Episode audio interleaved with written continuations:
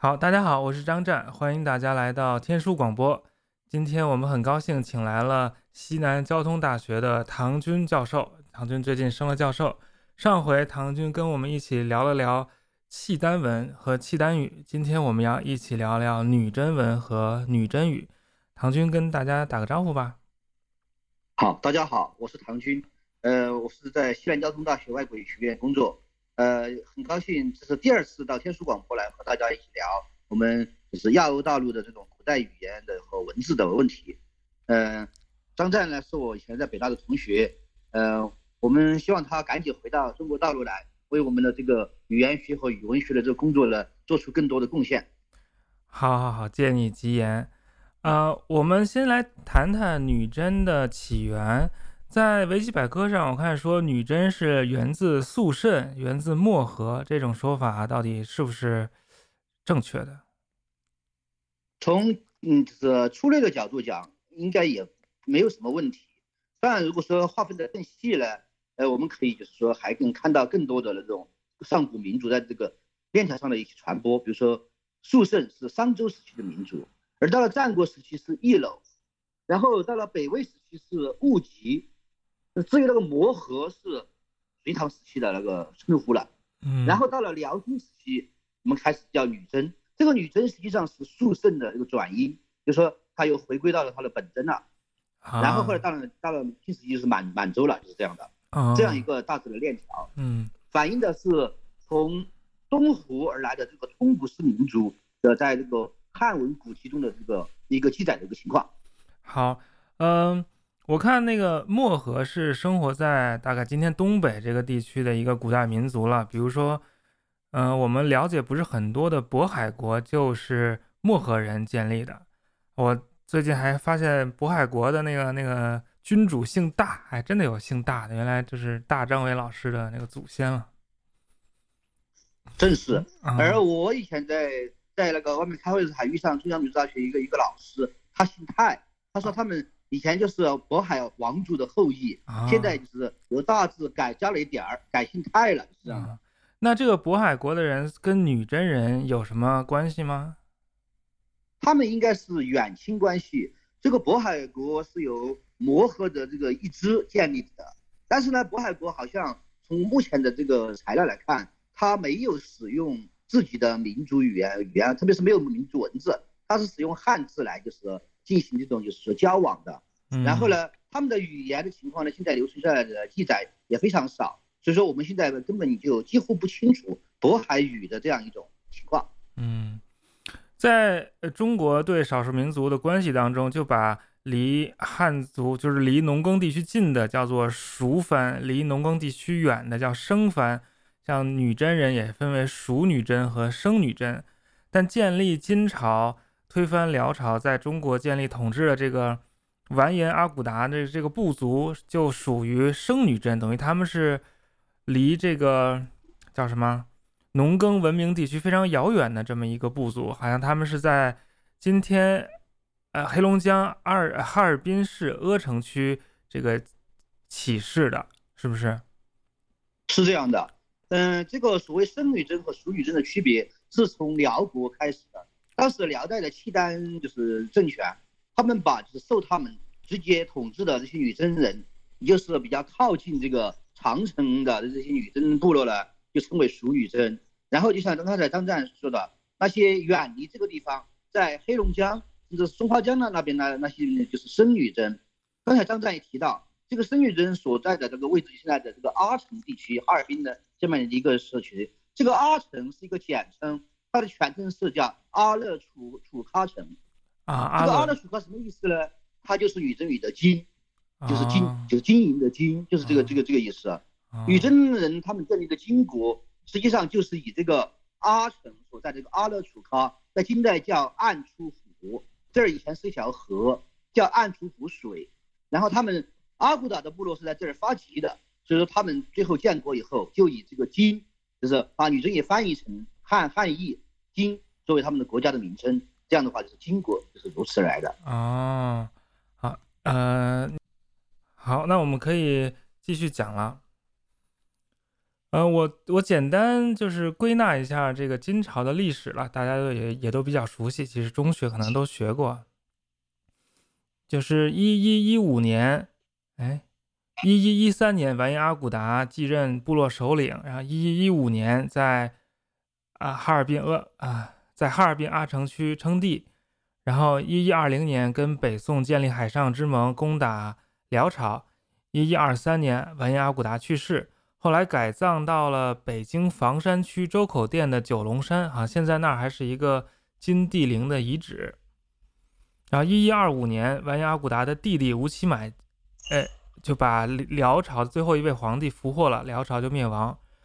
然后很快就继续南下攻打北宋，一一二六年攻破，呃，一一二七年攻破汴京，把这个宋徽宗、宋钦宗都抓走了，这就是著名的靖康之耻。好，这是我插一插一句话，就是这个灭掉就是辽和宋的这个金太宗完颜吴乞买，据说这个人长得非常像宋太祖赵匡胤，所以说有有历经了靖靖康之耻和当时宋高宗赵构就是生不出有就是说后代来，就说当时就是传说，是赵匡胤投胎来到完颜吴乞买的身上，然后来惩罚当时赵光义。宋太宗把赵匡胤的这个这个皇位给夺了的这样一个东西，所以后来赵赵构生不出孩子来，就从赵匡胤太祖的后人那儿借了个养子过来，就是宋孝宗这，所以说这样的话，他就是把这个皇位还给太祖一支，这就是有有关这个金太宗吴乞买的一个传说啊，等于宋高宗生不出孩子来，还怪金朝人长得不好，不，你长得像太祖吧，嗯所以说就就是。所以说，就就就还把皇位还给太祖一支嗯。但我在这儿看到的是，他是一个兄终弟及的这么一个继承顺序，这很像，还是很符合我们对北方民族的这么一个呃印象了。它不像农耕地区是是父父传子这样的。对，呃，金代他们开始是兄终弟及，我说的是宋代。北宋的时候，像赵赵宋太祖传给宋太宗。这个就是比较违反我们汉汉地的这样一种传统的，对吧？嗯，对对对。而且当时也有这种什么，就是足以你什么附附身的这样一种传说嘛。嗯。说是宋宋太宗谋害宋太祖的这样一种传说。嗯。好，在金朝建立之后，呃，金朝就跟呃这个南宋有一些争斗啊。岳飞的故事大家也很熟悉。后来海陵王在采石大战争当中失利被杀，然后呃金宋就开始对峙。然后再后来就蒙古兴起，然后把金朝打败。但我要说一下的是，一二一四年蒙古包围了中都，也就是今天的北京啊。金朝求和，并且把一个公主嫁给了成吉思汗，并且南迁到汴京，等于一二一四年金朝南迁南迁到了开封，一直到一二三四年，也就是二十年之后，窝阔台南征，金朝才最终灭亡。也就是说，金朝在最后。到了开封还有二十年的时间，它并不是一下子就被呃蒙古灭掉的。是的，嗯，好，我我我问一下，刚才我们讲了金朝这个“金”字的来源，来自这个阿城区这个“阿”后面所代表的这个女真文的“金”的阿勒楚喀，对，阿勒楚喀全称。那可是女真在在英文里面念呃叫做朱尔称，这是怎么回事？对这个 h e n 这个呢，是从蒙古语那一支，就是说直接借过来的一个英文词，而蒙古语的这个女真这个词啊，又是和契丹语的那个，就是说这样一个一个就是女真的称呼是比较接近的。现在因为契丹小字，契丹小字中出现了很多关于女真这样一个就是词的这样一种写法，所以我们基本上可以知道女真这个这个民族的称呼在契丹契丹语中是怎么说的。而这个词呢，当然如果追根溯源，前面也提到，它是和肃圣这个词是能够扯得上关系的。当然，就是具体就是说，嗯，女人这个词什么意思呢？有一种传说说它是森林的意思，但是我们现在根据现有的材料呢，是觉得是恐怕呃嗯不是这样的。嗯。为什么有这种说法呢？就是说女真人最早是森林民族，他们在森林里打猎，然后有这样就是说，所以说可能跟跟他这个，然后附会有他们这个词森林的意思。目前来讲。这个“女真”这个词的意思还不可考。嗯，等于女真是他们真正的这个民族的自称，是这样？对，嗯，对，是的。嗯，那后来这个满族这个好像也跟金什么的有有有点关系。对，当时就是以努尔哈赤为首的那一帮，就是说建州女真部落嘛，在就是十六世纪的后期，他们就是就崛起以后，呃，当时努尔哈赤建国的时候也是称金朝嘛，就是延续那个大金的这样一个传统，但是他后来跟汉族人打仗，他觉得这个金朝在汉族人心目中是很很差的一个一一个一个这个称号，所以说在皇太极时候就把清金朝改为就是说清朝，就是这样的。这意思就是说，他们要避讳，他们要要就是说和汉人统治，就是说要进进进占全中国的一种雄心壮志相适应的一种一种做法。而且“女真”这个词当时叫“诸生”，“诸生”在当时的满语中呢，已经就是说这个就是说下降为成为一个表示奴奴仆奴才这样的含义的贬义词了。就说他们已经把民族这个称呼由“女真”改为了“满洲”，就是这样的。啊，呃。好，我们再回头来谈一谈女真语。女真语属于阿尔泰语系通古斯语族，呃，跟满语有直接的继承关系吗？嗯，从历史记载来看呢，女真肯定是就是说，女真语的出现肯定是比满语要早得多。但是我们就是说要严格分清两个概念，什么？这种历史记载的民族上的传承关系。和语言学上发展的一种谱系关系，它们实际上不是完全就是说吻合的。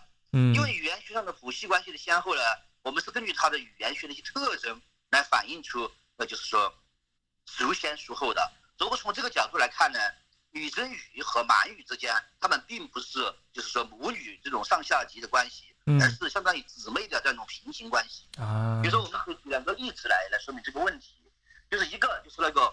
我们知道女真时期有一个金史中记载一个官职名字叫伯吉列，伯吉列，就是一种相当于对相当于将军啊这样一个官儿。嗯，这个伯吉列呢，他到了清代就成了贝勒了。嗯，你看，就那个吉表示中间那个戈音就没了啊种变化，跟戈的消失，它不可能反过来，不可能说先没有这个加一个戈的这种情况。嗯，所以这种情况呢反映出来，女真语显然是比满语古老，对吧？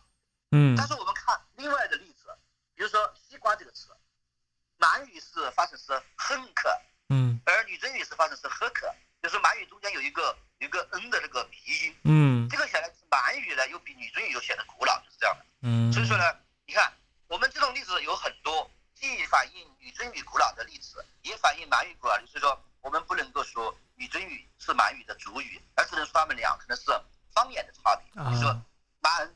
努尔哈赤那帮建州女真的部落，他们和金代的女真啊，他们可能只是属于一种平行发展的关系。而满语呢，继承的是建州女真的这样一种一种语言的情况。所以说，总总体上讲，女真语和满语应该算平行发展的。嗯，中现在还有其他一些说通古斯语的民族，包括鄂伦春、鄂温克、赫哲等等，但这些民族都是森林游牧民族，还没有都没有文字。好像这些语言也都濒危吧？是不是？嗯，是的，这就是总体上讲呢是这样的，就是嗯，我们现在中国的就是说这些通古斯民语民族呢，除了满语是有文字，但是现在满满语几乎已经快灭亡了。还有一种就是当时从东北迁到新疆的锡伯族，他们继承了满满语的呃这个满文，然后呢把它略作修改来进入他们的索伦语的材料。这些索伦语的材料呢，基本上反映的是现在这种鄂温克或者说埃文基语的这种这种材料。所以说，呃，从目前来看呢，除了女真语以外，还有满语、锡伯语和鄂鄂温克语或者说埃文基语是有历史上的这种文字材料的。当然，现在的这个就是俄罗斯境内，当时苏联政府为俄罗斯境内的通古斯语民族几乎都创制了俄文字母的文字，所以他们在二十世纪是也是有文字的。呃，我们再回头说一下女真文。我查了一下女真文的石刻资料比较少，大概一共有十三处。然后最大的、最最大的一处叫做大金德胜陀颂碑，在今天吉林省扶余市，一共有一千五百多字。其他的都有十几个字，或者一行字儿，或者几十个字，都非常少。但是我们好像对女真文、女真字的了解要比契丹大字、契丹小字要多，这是怎么回事？这个主要是依赖于我们明代的时候，当时明代就是永乐年间，嗯，我们利用元代传下一些资料，编撰的那个就是说华夷异语，就是一批这种汉语和外语对照的词字典，其中就有女真异语。这个女真玉虽然说只收了几百条词，但是它有女真文。有汉字记音，还有意思解释，这样的话呢，有一个这样一部初级的字典，就可以使我们就是说能够对近代的这些女真碑铭能够进行比较有效的这种试读。这就是女真文为什么材料少，反而比契丹文它材料多的更容易读通的原因。嗯，等于女真文我们有一部明朝来的小字典。对，嗯，女真文是传说是一一一九年金太祖命令。完颜希尹创制的，现在呃不同发现，现在一共发现了大概有一千四百多个不同的女真字，嗯，但是这些女真字跟这个契丹大字、契丹小字有什么关系呢？因为它们长得有点像，嗯，直接的传承关系，而且主要是和契丹大字之间有这种直接的这种借用关系。我们看得出来，契丹大字和女真字之间啊。他们都像很简化的这种汉字，笔画很少，但是呢，就是说，呃，写起来呢，就是比较方便。嗯，但是因为女真语和契丹语，他们都是多音节的语言，所以说表示一个词呢，它往往要写好几个字，而且他们都是这种线性排列的，不像小字那样是叠床架屋的排列。所以说呢，就是看起来呢也比较舒展，像汉字的那种碑铭。但是仔细看呢，基本上不认识，就是这样的。当然，女真文中也有大小字之分。但是根据目前的我们的研究来看呢，女真小字和契丹小字有本质的区别，就是在于，它是借用了契丹小字的拼音原理，把契丹大字的符号拿来叠床架屋的写在一块儿。现在我们遗留下来少量的什么银牌、木牌以及铜镜的铭文上有这种写法，比如最典型的一个就是明代的一个铜镜铭文，上面写的“明王圣德，适宜贤兵”，这个就是为。古文是那是尚书里面的一个一句话，他们的女真文的翻译就是把那个女真字重叠起来写成八个词儿，这样的话呢就是契丹小字的情况。啊，说呢女真小小字的类型。对。但我昨天稍微研究了一下，这个乌拉西春教授认为这个女真小字，或者说现在发现的女真小字就只有那几个牌牌和这个铜镜，反正非常非常的少。是的，但他呃乌拉西春就认为这是金熙宗发明的，使用了五年即被废弃，所以传世很少。目前这方面的材料呢，就是关于女真小字的材料确实非常少，就是第一手资料很少，所以说我们像乌拉西春教授的这个说法，只能说是一种说法，现在不能视为定论，因为目前发现的材料大部分都是金代的，明代的那个碑铭只有一块，就是那个永宁寺碑，然后呢。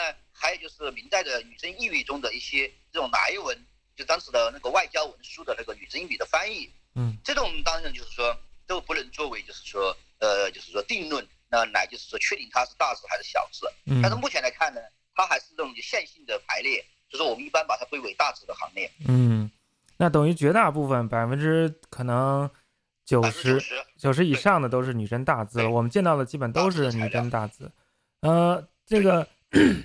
契丹大字好像是不写那个具体的格尾啊、语法成分的，就只是一个字代表一个词，是这样的吗？好像嗯，也不能完全说是这样。嗯，契丹大字呢也写那个，就是说格尾这些，只是说呢，我们现在对契丹大字的那个认识还非常的那个，就是说肤浅。嗯，因为没有工具书的参照，而且它又是表意文字，不像小字是表音的。嗯，所以说契丹大字呢，我们目前能够确认的解读成功的字。可能还不到二三十个，就是啊，所以说这个这个问题还还不好，就是深入谈，就是嗯。但女真大字好像就了解的更多一点，好像它是结合了表音和表意两方面的结构在在写的。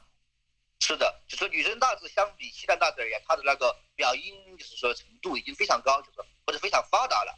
这样的话呢，而且因为有字典的这种参照。我们可以比较顺利的这个，就是说把女真大大字的一些表格的音给构拟出来。这样的话呢，我们就可以确认哪些是表意的，哪些是表音的，哪些是那种构词的词尾或者语法的成分。这样的话呢，我们就当然比其他大字要能够认识的更加深入、更加清楚了。比如女真字当中，呃，表示语法成分的部分，比如说表示复数、表示属格、谁谁谁的这种部分，是写作一个字的一个部件呢，还是写作一个字呢？它是写成一个字符，有有有几个专门的字符来表示这种，就是说谁谁的谁的这样的这样的东西啊。那这个女真语跟满语到底有有多大的相似程度？能不能举几个例子，让我们直观的感受一下？呃，这个相似程度还是蛮高的。比如说，就是就是刚刚我们就就先说这个的，就是个属于属格的表示。嗯。呃，女真语中这个是属格，呃，它就是用一个词，就是它有两个表示吧，一个是一，一个是你。你的用法是在就是说以 n 结尾的名词后面，就是就是你。但是呢，它单独用一个专门的这个女真字来表示。嗯。满语呢也也有，满语也有这种情况，也是两个就是属格标记，一个一，一个你。但是满语这个你呢，它是用在那个后鼻音结尾的，就是 n 结尾的时候，就是这个这个满语的这个一这个符号。但是满语的这个一这个这个楚格标记，如果在 n 结尾的名词后面呢，它读写成一，读成一啊。所以说，你看，这看得出来的两种语言关系是很密切的。这是从语法这个角度来说这个问题。等于这个。另外，我们从词汇角度上来说这个问题，就是比如说，我们都知道女真人有一个著名的蒙安蒙克制度，对吧？对。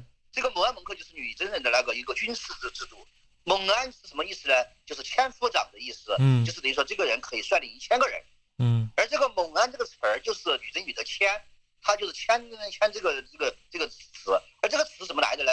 它又是由契丹语的那个千来的。契丹语的千是命，加上一个安，就是这个属格标记，然后就成了命啊。然后呢，就直接接到女真语中。就成为蒙安这样一个词了啊，这就是千夫长的这样一个词的这个来历。嗯，但但这个词呢，在呃满语的这个千也是叫读成读成是敏敏敏干了，就是那个安后面加了一个哥，今天真正的哥就成敏敏干了，就是这样的。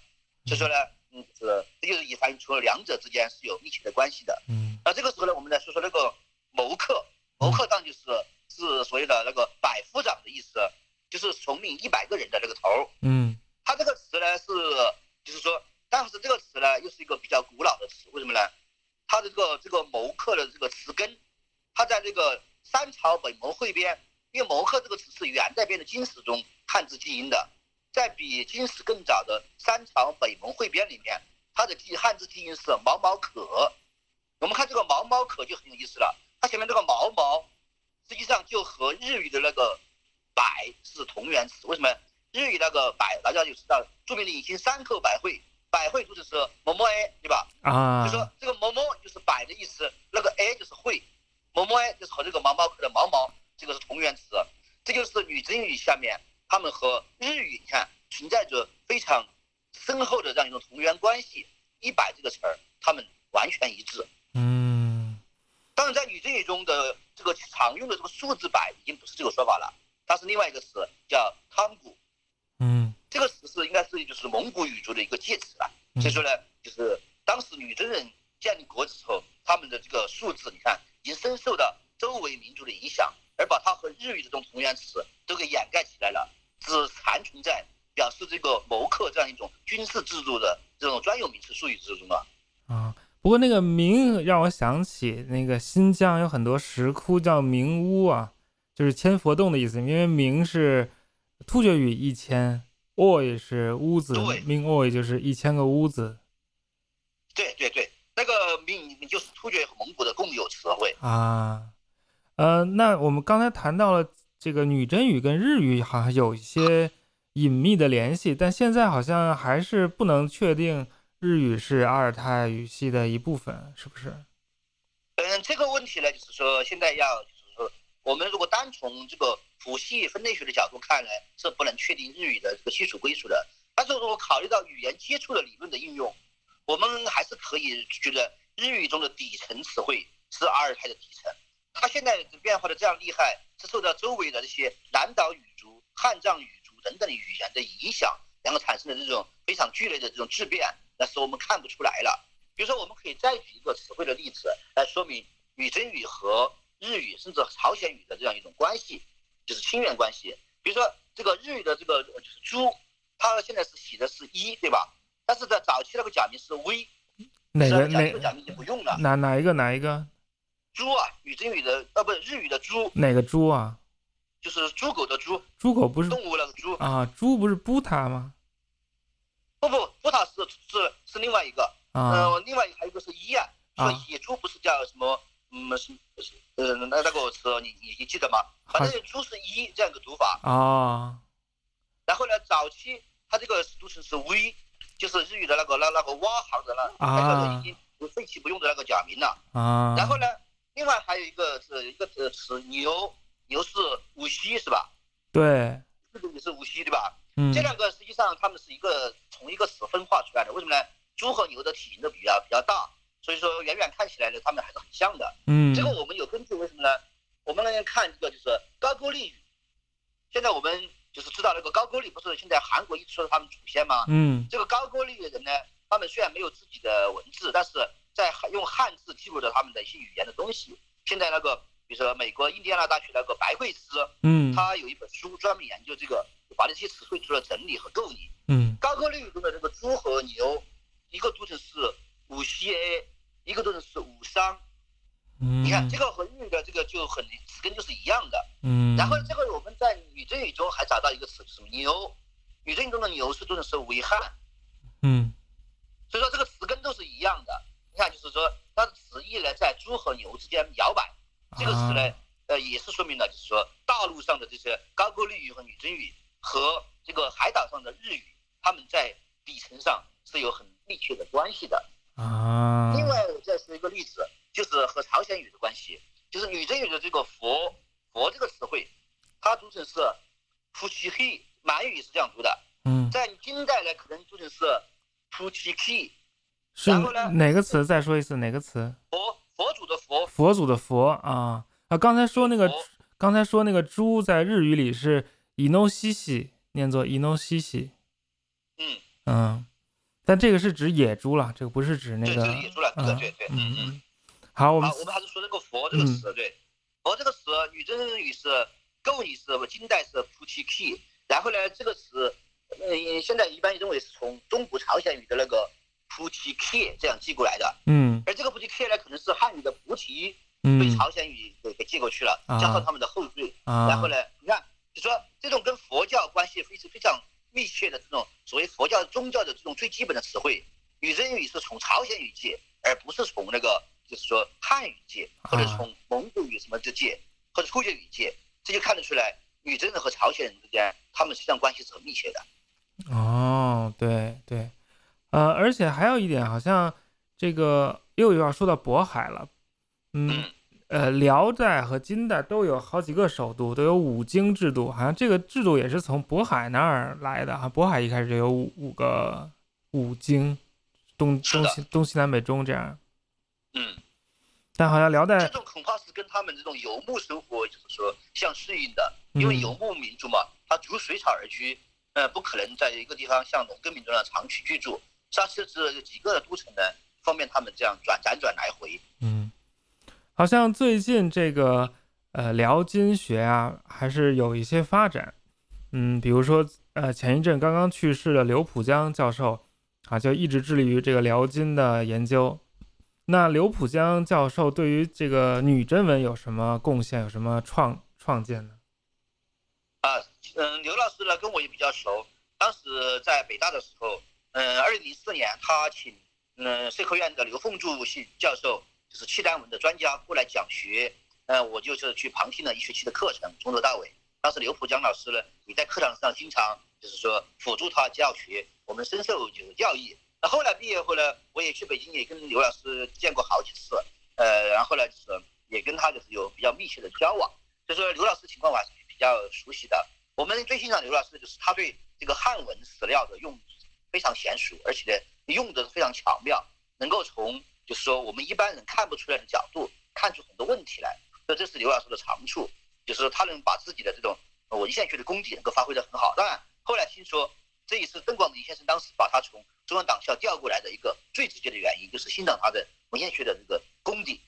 那至于在女真语文方面呢，因为刘老师呃前几年因为就是得癌症去世了，所以说我们还没有看到他更展示他的才华的这样一种东西，所以说呢，就是说这个方面我们觉得不好评价。反正总之来讲，刘老师不仅汉文文献学功底好，而且呢，他还很关注这个就是民族语文，包括女真文在内的契丹文以及其他一些语文材料的运用，把它用到他的历史研究中。我觉得这一点尤其值得我们中国史学界的这些这些就是同行学习。嗯，呃，关于这个呃聊到这个这个女真，我们就还再聊一下契丹，因为我最近看一本书讲蒙古的书。就提到说喀拉契丹或者西辽的这个喀拉，好像就是辽的意思，但好像这这这种说法是谁提出的？到底有没有根据？这个说来这个事情还是说历史比较久远。我们首先说这个喀拉这个词，喀拉这个词确实是有黑的意思，呃，但是呢，这个词实际上在喀拉契丹中或者哈拉契丹中，它未必是黑的意思。为什么呢？在整个欧亚大陆，特别是内陆欧亚地带的很多民族是吧，都有以黑色表示北方的这种传统。我们中中国的这种北方人贵水，不是以是以黑为为北方的标志吗？嗯。然后你看中东地区的黑海，嗯，它也是在北方的那一个海，对吧？嗯。而跟它对立的南南海是红海嘛。对。所以说，就是这个黑在整个呃呃内陆欧亚地带啊，它都是一个广泛存在的，一个尊贵的北方的这种概念。嗯。所以说呢，我们觉得这个。所谓哈拉契丹或者喀拉契丹啊，它包括那个所谓的黑汉王朝，就是那个突厥的那个，它实际上也不是黑汉，应该是喀拉汉。喀拉汉就是说北方王朝或者尊贵王朝的意思。就因为他们是草原民族，所以以北为贵嘛。对对，它位置在北方嘛，所以说就是，所以所以哈拉契丹应该就是不是黑契丹，而是尊贵的契丹或者在北方的契丹这样一个意思。那可是那个契丹不是在西边吗？不是在新疆那边？呃，我们说的这个北，当然它是以。就是说，中原为为为那个，就是说为就是中心来衡量的。虽然说契丹人跟中原为敌，但是我们知道契丹人实际上是仰慕中原的文化的。我是听说当时宋人仁宗去世以后，辽道宗听说了以后，还还痛哭，而且还说希望自己以后哪次投胎也成为中原的这个这个人士嘛。哦，好，那那个卡，所以说这个喀拉契丹实际上这喀拉两个字是突厥语，并不是。对，是突厥语，而不是就是说，而且用在这个国号前面，他们不是黑色的意思，嗯，而是北方的或者说尊贵的这样一种含义，嗯，呃，最早提出这个哈拉契丹是表表示契丹的这样一个说法的是社科院的这个著名的辽金史专家陈述，陈述教授，他呢是辽金史的前辈了，而且也是刚才我提到的刘凤柱先生的老师，然后呢就是。陈述当然，因为陈述先生是他们当时不会契丹文、女真文，所以说他没有进一步的伸缩。后来刘凤柱教授呢，根据陈述教授的这个呃意见，加上他自己的这个对契丹国号的研究，他就认为这个契丹的这个喀拉或者哈拉，嗯，是跟女真语的那个远远女真语读成是果论，这样来说是是同源词，因为音比较近嘛，就是同源词，他就认为。因为远就是辽的意思嘛，就说刘凤柱先生呢就认为，可能契丹语中这个哈拉或者喀拉呢也有远的意思，然后呢，契丹人建国呢就以它来命名为辽，辽国是这样的，所以说他就提出这个双国号制，就是什么，辽国是契丹政权对汉人这样称呼，而契丹国呢是他们对这么变民族这样称呼，这就是所谓他认为的双国号制。然后呢，并把拿他来拿来和当地现在的一国两制来进行进行这种比较，但是这个说法实际上是有很大的问题的。为什么呢？问题就在于刘凤柱教授的对那个契丹国号的那个修饰语的那个字的语音的构拟是错误的。为什么呢？因为后来我们乌拉西村教授呢，他根据更多的这种契丹文的材料，特别是契丹文记录的人名儿、小字记录的人名儿，因为小字是表表音文字，他对人名的记录就比较准确。嗯，所以说呢。刘先生构拟的那个那个哈拉那个那两个字呢，实际上并不读成是哈拉，而读成是呼，一个是前一个字是呼，后一个字是呼日吉。嗯，那个这样的话，这个词就成了呼日吉了，对不对？嗯，这个这个就是国号的修饰语。而呼日吉显然跟那个哈拉是是八竿子打不着的，就是说，所以跟那个远远就构不成同源关系了。嗯，然后呢，乌拉西村教授他得出这样一个语语音结果呢。他就采用了另外一个契丹文研究的前辈，就是辽宁社科院的那个巴图，他的笔名叫吉时，嗯，即使当时呢，就是说提出这样一个说法，就认为刘宪珍认为的那个，就是说哈拉呢，应该是和蒙古的那个乌鲁斯，就是国家民族的这样一个词是同源词。所以说呢，就是乌拉西村把这个音给各读出来，这个乌鲁吉当然就和那个乌鲁斯呢读音就更近，对吧？嗯，所以说他乌拉西村就援引了及时的这个意见，就把这个契丹国号的这个修饰语认为是这个。呼噜呼噜吉就是这样一个读音，他就认为是呼噜斯的那个早期形式。但是乌教授这个理应是对的，但是他这个推论却是有问题的。为什么呢？因为就是我们现在根据现在的阿尔泰语词源学的那个那个研究，这个乌鲁斯这个蒙蒙古语词啊，它是突厥语词寄过来的，在回鹘文和鄂尔浑突厥文中都有这个词，就是国家民族的意思。我们根据现在所有的这个突厥语的材料。推不到前面有一个喝的情况，嗯，所以说他就和这个呼日吉就是就是出现了这种断层，就是乌拉西顿教授的这样一个推论，他是站不住脚的，嗯，然后呢，站不住脚不要紧，澳大利亚的这个女真学者康丹，她最近发现了一个几个材料，就是什么契丹语中的有一个人名叫物理枕，这个在辽史中有记载汉字啊，物理枕，这个枕就是那个车字旁一个珍珠的珍的那个右边的那那个。啊，然后这这个物理者呢，又和蒙古语，就是元朝时期的蒙古人名“完者都”，“完者都”是同源词啊。这个“完者都”呢，就是现在的那个“欧日杰土”，就是蒙语现在的“欧日杰土”。嗯，这个词呢是什么？有什么意思呢？是有福的、有福气的这样一个词啊。所以说，那，康丹就把这个乌拉屈申构语的这个正确的语音形式呢，他把它认为。说这个契丹语的这个国号，这个修饰语呢，应该是这个有福的这样一个意思，这样的可能才，我们从目前的角度来看，认为康丹教授的这样一个就是说推论，可能是最接近那个真相的这样一个词。所以说刘先生的那个什么双国号这些，可能已经就是说呃早就过时了，已经进入历史垃圾堆了。对对。不过这个有福的这种推论，我感觉也是非常的呃接近草原的传统，因为在。回鹘帝国，刚才我们说那个哈拉契丹不是尊贵的这样一个意思嘛，对不对？这样的话，这个有福的和尊贵的这样意思还是蛮近的，就是说，嗯它表示一种修饰，是吧？对，褒义的修饰国家的名称，当然是比较准确的，就是。在那个九姓回鹘可汗碑里也好，在鄂尔浑的古突厥碑铭里也好，也有那个 “good” 那个词，也是什么福啊、有福的那种感觉，跟这个有没有？所以说，这符合草原的这些他们立国的传统。嗯嗯。好，这非常有意思。呃，那呃，女真文的研究能带动怎样？就是女真范围以外的这个发现。我看实际上这个发现还是蛮多的。为什么呢？因为我们现在就是说对女真语文的研究，大体上讲已经就是说呃，就是说已经成型了。但是里面很多细节我们还需要构拟。哪怕是你看，像二零零三年俄国学者斯塔罗斯金。领衔主编的那个阿尔泰语词源学词典，它里面引用的女真语的语料，还是那个一九七七年日美美籍日本学者青奈义三郎德府的那个比较过时的女真语的构拟，所以说基本上没有引用后面，就包括金启忠教授以及乌拉屈申教授，还有更多人这这这些学者这种一种构拟意见，所以说呢，就是说他女真语的这些就是说研究成果还没有很充分的反映在就是说。斯塔罗斯已经编成个阿尔泰语词源学词典上。我本人在这方面现在也在做一些细细节的工作，就是通过把女真语的材料，这些新的材料来和斯塔罗斯金的那个材料材料来对比呢，都发现了很多一些这种有趣的这种就是阿尔泰语的变化的规律。这些规律呢，我觉得是是肯定是对阿尔泰语以及对整个草原民族的这种呃语言的研究啊，是一种很大的一种促进。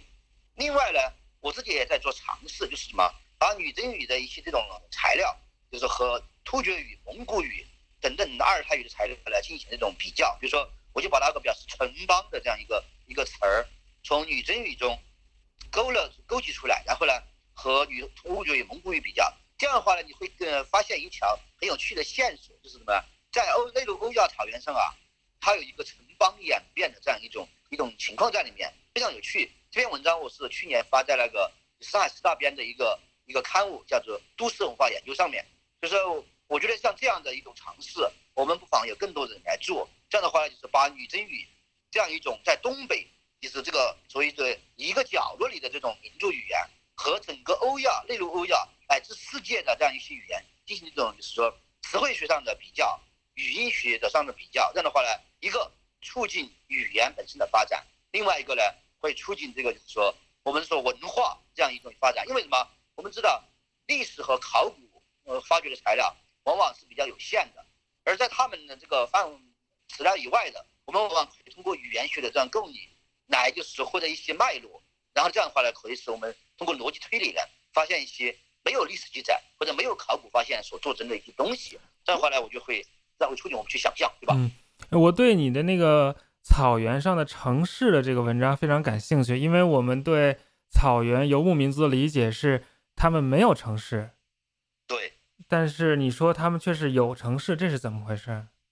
嗯，这个呢，就是那个文章，我待会儿把 PDF 文章发给你，你就是仔细读一下就就知道了。啊，那这里呢，因为时间有限，我们也无法展开来说，嗯，这个又是另外一个问题了，是嗯嗯，好，呃，在这个开封，也就是我们刚才谈到女真，呃，金朝的中都，也就是北京被蒙古人攻陷之后，金朝就迁都到了开封，在开封又苟延残喘了二十年，在金朝。以开封为首都这个期间，他们还在进行科举考试。但是有意思的是，他们有一个女真文的科举考试，而且还留下了一大块叫《女真进士碑》，用女真文书写了当时获得进士头衔的人的名字，还有一些呃叙述了。这也就挑战了我们之前对女真或者对金朝这个汉化的认识，好像就认为从。来，呃，从从从辽开始，到女真，到蒙古，到金，是一步一步越来越深的汉化。但是看来，女真人即使到了他们就是金朝的最末期，还是在呃努力维持他们女真的文化和语言。嗯，是的，这个方面实际上就是说还可以稍微展开说一下，为什么呢？因为当女真就是说建国以后啊，他们当时是没有文字的，当时创制了女真文。但是呢，我们看到现现存的这些女真文的材料都是金代中后期的，呃，就是早期他们是用什么的？实际上，早期的金代他们继续沿用契丹大小字。嗯。现在我们发现了契丹大小字的那个就是女真史，就是金国的碑铭啊，都有加起来都有十几块，而且这个女真大小字、契丹大小字呢，是在就是金章宗时期，是在十一世、十二世纪的末期，一一九九二、九三年的时候才被废止的。那个时候，女真文才开始就是说，蓬勃的去使用起来。所以说呢，这个方面就发现什么？女真的早期可能未必是汉化，而是契丹化。我们应该就是契丹化的程度是比较高的。为什么呢？我们还有个证据，就是在蒙古境内，现在蒙古国境内啊，当时我们十几年前发现了一块碑，叫九峰石壁济公碑。嗯，这块碑呢是用女真文嗯刻写的，但是呢。它记录的却是一个，就是说很有意思的事儿，就是什么呢？就是当时女真国的这个金国的丞相完颜襄率领部队打败那个主卜，主卜就是当时蒙古人的一个分支了啊。嗯。当时说早期蒙古人分支了，打败主卜人的叛乱，然后呢，就是就是在那边就是个乐施济公嘛，就是这样的。然后这我们从金史中呢也可以看得到，还包括就是元朝历史啊，当时这场战争。成吉思汗就当时的铁木真呐，他是率领部部队参加了的。因为完颜香后来因为他的这个场战争中立了功，就给他一个封号叫扎兀替忽里，对不对？嗯，这个在这个蒙古秘史和那个就是呃就是其他的一些史书里面都有记载的。然后呢，这个我们现在的研究就是什么呢？这个扎兀替忽里啊，实际上就是一个就就是金国人跟他的一个称呼，就是一个一个官衔儿。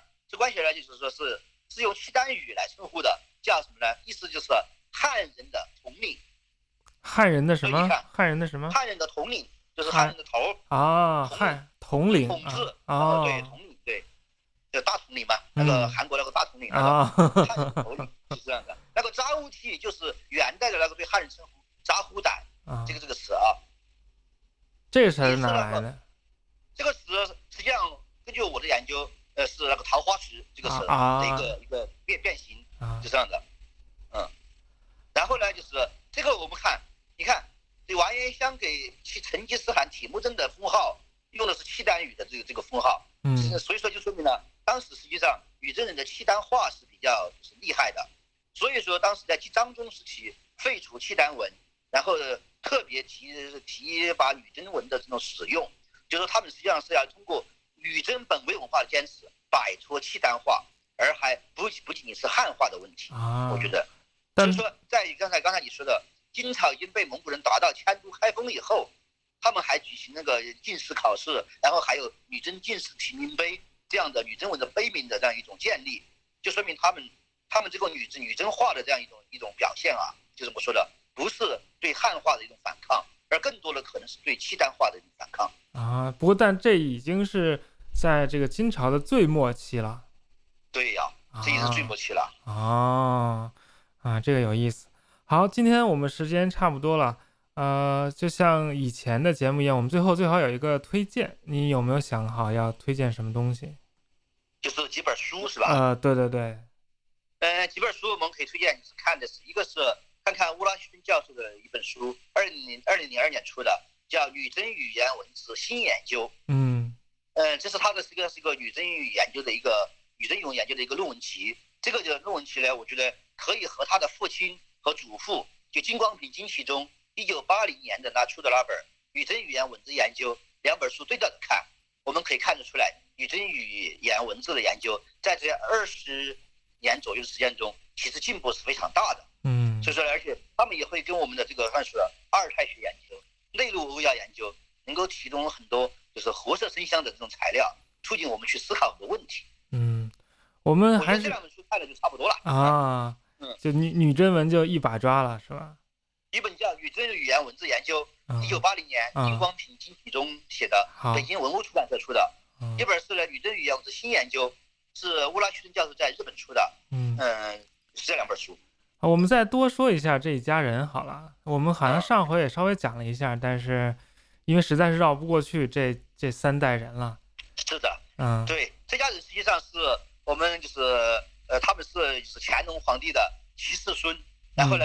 是乾隆皇帝的那个所谓五阿哥永琪的后代，这个五阿哥永琪实际上就是《还珠格格》的那个那个的原型哦，是《还珠格格》那个尔康的原型，就是，对，他们这尔康的后代，对对对，而且永琪的那个就是说永琪的侧福晋就是他的那个如夫人，嗯，顾太清，号称清代第一女诗人，是和纳兰性德并并驾齐驱的两位清清代的这种就是说文学大家，嗯。